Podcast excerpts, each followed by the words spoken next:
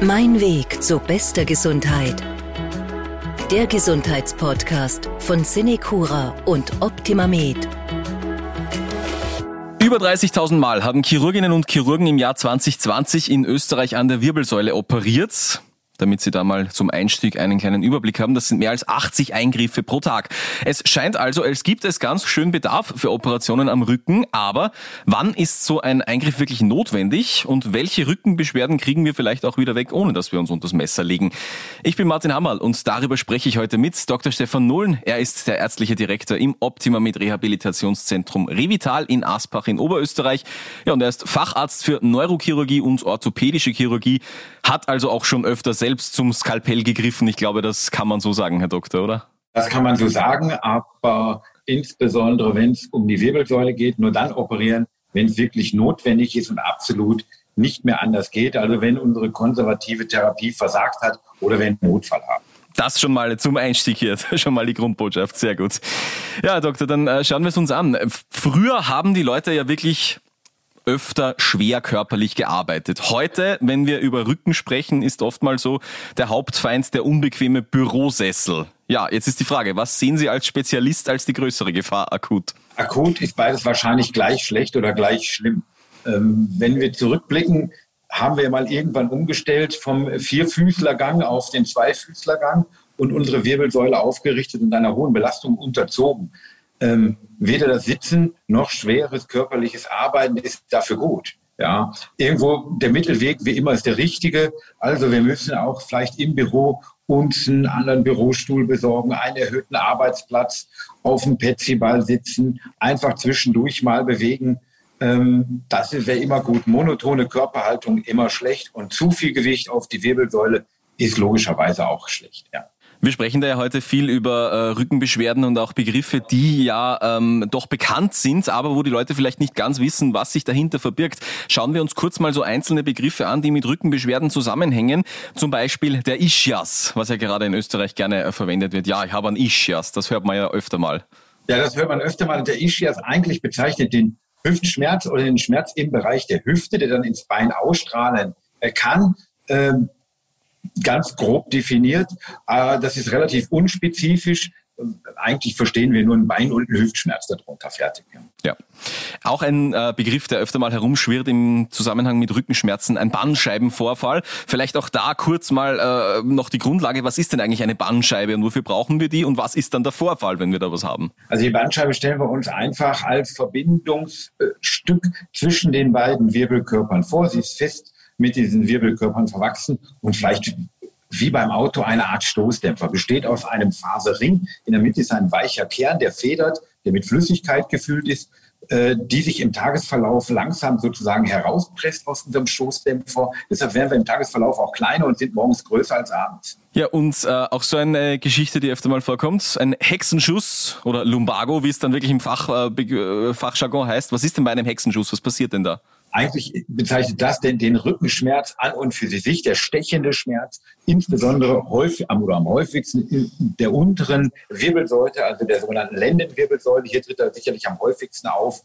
Kann ein Verhebetrauma sein, kann eine Verkühlung sein, kann einfach mal eine Überlastungssituation sein oder der, der chronische Schmerz durch einen Bandscheibenvorfall, Vorwölbung, es drückt auf den Nerv, wir reagieren mit Muskelverspannung und Schmerzen darauf. Da gibt es also verschiedene Ursachen dafür. Sie sprechen da auch schon etwas an, wo ich gleich weiterfragen möchte. Sie sagen die Lendenwirbelsäule.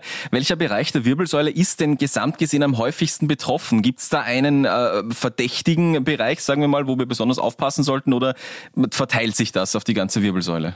Das verteilt sich natürlich so ein bisschen, je nachdem, wenn man sich die Wirbelsäule als Achse vorstellt, was sie tragen muss, äh, liegt die höchste Belastung im unteren Bereich. Gerade die Lendenwirbel L4, 5 und das Kreuzbein äh, müssen hier viel Last tragen und übertragen auf das Becken und die Beine dann. Äh, natürlich trägt die Halswirbelsäule nur in Anführungszeichen unseren Kopf. Sehr wohl aber alle äh, Dinge, die wir mit den Armen verrichten, also auch schweres Tragen und Heben, belastet unsere Halswirbelsäule unter Umständen dann auch extrem. Also erst wahrscheinlich die Lendenwirbelsäule, dann die HWS, zum Schluss die BWS. Hier haben wir eine Struktur, die ja durch den Thorax, unsere Rippen, eine Art Fass bilden. In diesem Fass stecken innere Organe und Lunge, das kennen wir alles. Das ist relativ stabil, ist auch relativ unbeweglich. Viel Bewegung können wir mit der HWS machen. Das ist immer beeindruckend, wie wir unseren Kopf drehen können. Nicht um die eigene Achse, aber fast. Ja? Also ist auch hier ein gewisser Verschleiß logischerweise da. Und die Lendenwirbelsäule muss einfach das Körpergewicht komplett tragen. Und deshalb haben wir hier auch von der Bewegung her hohe Belastungen. Sie haben ja in Ihrer Karriere sicher schon alles gesehen, sagen wir mal so, an der Wirbelsäule, höchstwahrscheinlich nehme ich an. Was sind denn wirklich jetzt die häufigsten Gründe dafür? Sind es, ähm, dass, dass, also, dass wir wirklich Probleme mit der Wirbelsäule haben? Sind das dann öfter Unfälle und akute Verletzungen oder ist es heutzutage doch eher wirklich schon das Chronische, das uns da mehr belastet, durch Haltungsfehler, durch Abnutzungen und so weiter? Chronisch degenerativ steht sicher im Vordergrund. Äh, Unfall, Tumor oder andere Verletzungen der Wirbelsäule äh, sind, kommen vor, auch nicht selten. Aber das häufigste ist sicherlich der chronische Rückenschmerz und der, der, chronische Verschleiß der Wirbelsäule eben durch falsche Belastung, Überlastung, Übergewicht, schweres Arbeiten, schweres Tragen und Heben. Sie sind Facharzt für Neurochirurgie und orthopädische Chirurgie, haben wir schon zu Beginn erwähnt. Also Sie greifen dann auch mal selbst zum Messer, um Beschwerden zu behandeln, wenn wir es ganz drastisch sagen. Sie haben schon am Anfang erwähnt, operiert wird wirklich nur, wenn es absolut notwendig ist. Wovon kann es abhängen, ob Rückenbeschwerden konservativ, also ohne Chirurgie, therapierbar sind oder ob es wirklich einen chirurgischen Eingriff braucht? Es hängt nicht vom Bild ab, sagen wir mal so. Ja, ähm, es hängt ab von der klinischen Symptomatik, die der Patient schildert oder welche neurologischen Ausfälle er hat. Wenn jemand einen äh, drohenden Querschnitt hat, brauchen wir nicht darüber reden, das gehört operiert. Das kann durch einen Unfall eine Fraktur der Lendenwirbelsäule sein. Äh, manchmal auch durch riesige Bandscheibenvorfälle oder durch einen Tumor. Ja. Dann diskutieren wir nicht, dann brauchen wir die Operation eben als äh, Heilung oder Chance der Heilung für den Patienten. Alles andere, wenn ich nur mal Schmerzen habe, die ins Bein ausstrahlen, äh, die mal immer wieder auftreten, die dann vielleicht mal auch für ein paar Tage länger auftreten, wo die Schmerztablette nicht mehr hilft, da müssen wir die konservative Therapie intensivieren, intensivieren mit Physiotherapie und was uns noch zur Verfügung steht, äh, kommt alles, bevor wir operieren dann erstmal eine vernünftige Diagnostik in der Regel, eine Kernspintomographie, ein Schnittbild, also CT oder MRT, damit wir uns die Wirbelsäule sozusagen von innen anschauen können. Was ist da überhaupt los? Gibt es eine Ursache, die den Schmerz erklärt? Können wir als Chirurg dort tätig werden mit, und, oder mithelfen, dass diese Schmerzen besser werden? Ja? Also bei neurologischen Notfällen, das heißt Blasen-Mastdarmstörung, also die Patienten können Blase oder Darm äh, nicht mehr halten, den Urin und Stuhl entleeren spontan ist eine sofortige Notfalloperation, der Querschnitt, mhm. massivste Schmerzen über langen Zeitraum eben auch, aber alles andere sollte zunächst mal konservativ therapiert werden. Gut, also da wird wirklich eine ganze Latte an Maßnahmen ausgeschöpft, bevor es wirklich in den OP geht. Schauen wir mal kurz in diesen OP rein für unsere Hörerinnen und Hörer. Wenn wir uns jetzt eine Operation an der Wirbelsäule vorstellen, verschiedene Bereiche gibt's ja da, wie lange dauert so etwas? Wie einfach oder kompliziert kann das werden, wenn man da tatsächlich steht und operiert? Also wir machen das mal einfach. Wir nehmen jetzt einfach nur den Bandscheibenvorfall in einem Segment uns vor. Alles andere wird doch relativ kompliziert mit langstreckigen Stabilisierung oder sogar Wirbelkörperersatz. Möglich ist heute vieles. Wenn wir mit einem normalen Bandscheibenvorfall reden, den können wir über einen kleinen Zugang operieren, mikroskopisch. Ähm, das ist ein Schnitt, der ist vielleicht anderthalb bis zwei Zentimeter lang. Unter dem Mikroskop haben wir eine hervorragende Sicht, eine gute Ausleuchtung unseres OP-Feldes. Die Operation dauert halbe, dreiviertel Stunde ist der Bandscheibenvorfall entfernt, der Nerv liegt frei, der Patient hat keine Schmerzen mehr, die neurologischen Ausfälle bilden sich in der Zeit regelmäßig eigentlich doch wieder zurück. Das klingt ja wirklich nach Expresschirurgie dann schon fast, ja. Wenn man da sagt, halbe, dreiviertel Stunde und schon fertig. Schauen wir weiter in den Aufwachraum und dann danach, wirklich nach so einer Operation.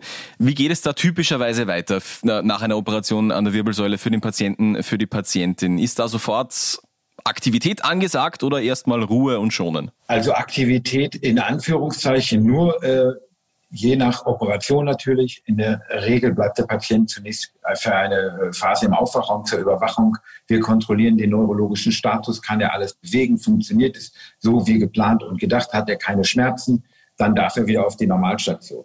Ähm, Früher mussten die Patienten lange, wochenlang liegen. Heute stehen sie am nächsten Tag auf, werden schon physiotherapeutisch behandelt. Die frühe Mobilisation ist in der Regel immer möglich. Erst recht dann, wenn wir Prothesen verwendet haben, gerade im Bereich der Halswirbelsäule, einen segmentigen Bandscheibenvorfall. Hier kann man auch äh, gut eine Prothese implantieren, die heute schon wesentlich länger halten, als es mal früher der Fall war. 15 Jahre und mehr ist da keine Seltenheit. Die Funktion der Wirbelsäule bleibt erhalten und der Patient kann sich eigentlich am nächsten Tag fast wieder komplett normal wieder bewegen. Ich finde das beeindruckend, ehrlich gesagt. Äh, also wenn, wenn, wenn Sie mir die Bemerkung erlauben, wenn Sie da sagen, ja, so eine Operation ähm, an der Bandscheibe oder so dauert nicht lange und dann am nächsten Tag geht schon wieder die Bewegung. Man stellt sich's schwieriger vor, unter Anführungszeichen, wenn es heißt, an der Wirbelsäule operieren. Ist da so viel weitergegangen in den letzten Jahren oder haben die Leute da einfach eine falsche Vorstellung vielleicht auch davon, wie kompliziert sowas werden kann?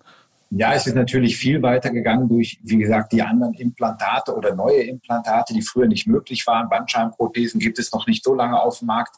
Das Hüftgelenk als Gegenbeispiel ist die häufigste Prothese weltweit, die implantiert wird mit der besten oder mit dem besten Outcome für die Patienten weil es ein einfaches Gelenk ist, eine Kugel und eine Pfanne. Das ist im Bereich der Wirbelsäule natürlich viel schwieriger mhm. und es hat ja lange gedauert, bis man die Biomechanik verstanden hat und hier entsprechende Implantate konstruieren konnte, die auch die Funktion einer Bandscheibe eben nachahmen können. Ja, das war hier wesentlich schwieriger.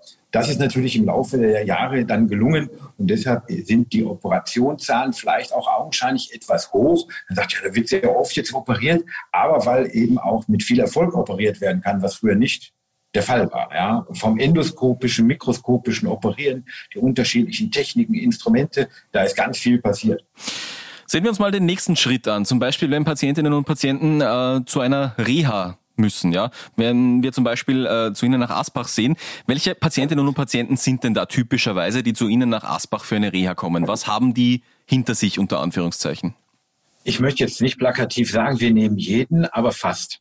Also die Patienten sind ob die nun operiert sind, langstreckig, in welchem Bereich der Wirbelsäule oder ob eine Stabilisierungsoperation stattgefunden hat, äh, was eigentlich die Ursache war, Unfall, Tumor oder ein, ein, ein simpler Bandscheibenvorfall, sage ich jetzt mal, die werden hier alle gleich therapiert. Wir haben ein spezielles Therapieprogramm für unsere Wirbelsäule abgestimmt mit unserer Physiotherapie und können hier sicherlich nach einem stattgehabten, auch erfolgreichen Eingriff, wo eventuell doch noch Restbeschwerden sind, wo etwas Mobilisation wieder vonnöten ist, auch gerade bei älteren Patienten, auch wenn es mal neurologische Ausfälle äh, gegeben hat, vor der Operation sicherlich sehr gut therapieren. Das heißt, so eine Reha für den Rücken ist auch eine sehr aktive Rehabilitation, wenn ich das richtig verstehe. Zum Ausruhen darf man nicht zu uns kommen. Man muss okay. schon äh, aktiv und mitmachen. Wir haben äh, auch Gruppenübungen, wir haben viel freies Training, wir haben Krafttraining und so weiter. Also der Patient muss auch, äh, sagen wir so sechs, acht Wochen nach Eingriff, ist das meistens alles gut verheilt und vernarbt und kann dann auch entsprechend therapieren und belasten. Er darf natürlich jetzt nicht zu starke Gewichte heben oder stemmen oder äh, damit arbeiten. Ja, das ist klar, dass wir darauf Rücksicht nehmen. Aber ansonsten ist das eine sehr aktive Therapie. Ja, wo man früher, wie gesagt, die Leute wochenlang ins Bett gelegen hat äh, und gehofft hat, dass es besser wird. Ja, ich muss da, ähm, ich habe da in der Vorbereitung auch an ein Zitat von meinem Physiotherapeuten denken müssen, der gesagt hat, wir schonen uns als Gesellschaft zu Tode, war seine Ansicht, weil ähm, viele Menschen glauben dann, sie müssen eben diese Verletzung ausheilen und bleiben dann wochenlang liegen und da entstehen dann erst wirklich Probleme. Wenn wir uns jetzt den Rücken ansehen, haben Sie da vielleicht auch für unsere Hörerinnen und Hörer, die jetzt nicht auf Reha sind, ähm, einen Tipp in Sachen Übungen oder Sportarten, die da den Rücken besonders stärken können? Vielleicht auch nach äh, leichteren Verletzungen zum Beispiel? Also man kann lapidar sagen, jeder Schritt trainiert den Rücken. Der lange Rückenstrecker, der muss aktiviert werden und bei jeder Bewegung arbeiten wir mit unserem Rückenmuskel letztendlich kennt das jeder. Wenn ich die Hantel hochhebe, kann ich auf meinen Bizeps schauen und freue mich, wie der anspannt und wie der immer größer wird beim Trainieren. Den Rücken sehen wir immer so schlecht. Deshalb wird er vernachlässigt. Aber es gibt viele Sportarten, ob das vom Schwimmen, Nordic Walking, Joggen, alles, was wir kontrolliert und in Maßen tun, ist da sicherlich förderlich. Extremsportarten sind vielleicht eher nachteilig. Aber im Grunde genommen, ob das äh, andere Sachen sind wie Yoga, alles, was wir machen an körperwirklicher Bewegung, tut eigentlich unserem Rückenmuskel gut. Gut, dann ähm, gehen wir da vielleicht noch einmal ein bisschen genauer darauf ein. Nämlich mich, mich würde noch interessieren, wie beuge ich Rückenbeschwerden generell vor? Oder anders gefragt, wie spare ich mir einen Besuch bei Ihnen im OP oder in Asbach zum Beispiel? Wie sorge ich dafür, dass mein Rücken gesund bleibt? Also ich glaube, das Wichtigste ist unser Arbeitsplatz, an dem wir ja doch viele Stunden äh, unterm Tag aufhalten. Äh, Natürlich gibt es immer die Problematik. Ich sage, wenn jetzt jemand ein Vertreter ist, der viel im Auto sitzt, ja, was, ne, was soll er anderes machen? Aber hier muss er Pausen einlegen, sich zwischendurch bewegen. Fitness ist wichtig. Viele äh, Patienten machen das ja eh ob man das nun dann zu Hause macht oder in einem Studio oder auch unter Anleitung von einer Physiotherapie. Jeder, der schon mal Rückenschule und Physiotherapie gemacht hat, der kennt sich aus, der weiß, wie stehe ich richtig auf, wie bewege ich mich, wie setze ich mich hin, wie verändere ich diese Position, um nicht zu festgefahren zu sein in meinem Alltag. Dass ein Büroarbeitsplatz mit einer Tastatur, einer Maus und einem Computer schädlich ist und nicht der günstigste für uns Menschen, die wir ja gelernt haben, in freier Natur, Jäger und Sammler waren wir mal, ja, mhm. sind wir nicht mehr, ist klar. Natürlich ist immer das Problem, das im Alltag umzusetzen. Aber da muss man halt an seiner Freizeitgestaltung arbeiten und versuchen, möglichst sich irgendwas zu suchen, ähm, wer nicht gehen will, der soll sich einen Hund kaufen, in Anführungszeichen, dann muss er raus, muss spazieren gehen und muss sich bewegen. Ja, kann sich nicht jeder jetzt einen Hund kaufen, aber wäre ein Beispiel, einfach mal was überlegen, was man machen könnte. Ja, dann äh, fragen wir doch den Facharzt noch zum Abschluss hier. Haben Sie vielleicht auch einen Geheimtipp oder irgendwas, was Sie sagen, ja, das ist ein Credo, das sollte man befolgen, wenn man einen gesunden Rücken hat, an das man vielleicht gar nicht so denkt als Laie oder, oder was wäre da am allerwichtigsten? Am allerwichtigsten wäre es, die, die Spitzenbelastungen für die Wirbelsäule zu vermeiden. Ähm, das schwere Tragen und Heben ist sicherlich in Anführungszeichen Gift für unsere Wirbelsäule. Dafür ist sie ja nicht gemacht. Und wenn man äh, sich daran hält, dann wird man den Neurochirurgen und den Orthopäden auch nicht so schnell treffen. Also mich auch. Großartig. Ja, dann äh, vielen Dank an den Facharzt, an äh, Dr. Stefan Nohlen zum Thema Rücken heute, dass wir da ähm, viele Informationen bekommen haben und wie wir den Rücken auch gesund halten. Dankeschön dafür. Ich bedanke mich für das angenehme Gespräch und wünsche Ihnen noch einen schönen Tag. Ebenfalls, vielen Dank. Ja, und unsere Hörerinnen und Hörer, bleiben Sie gesund. Mein Weg zur bester Gesundheit. Der Gesundheitspodcast von Cinecura und Optimamed.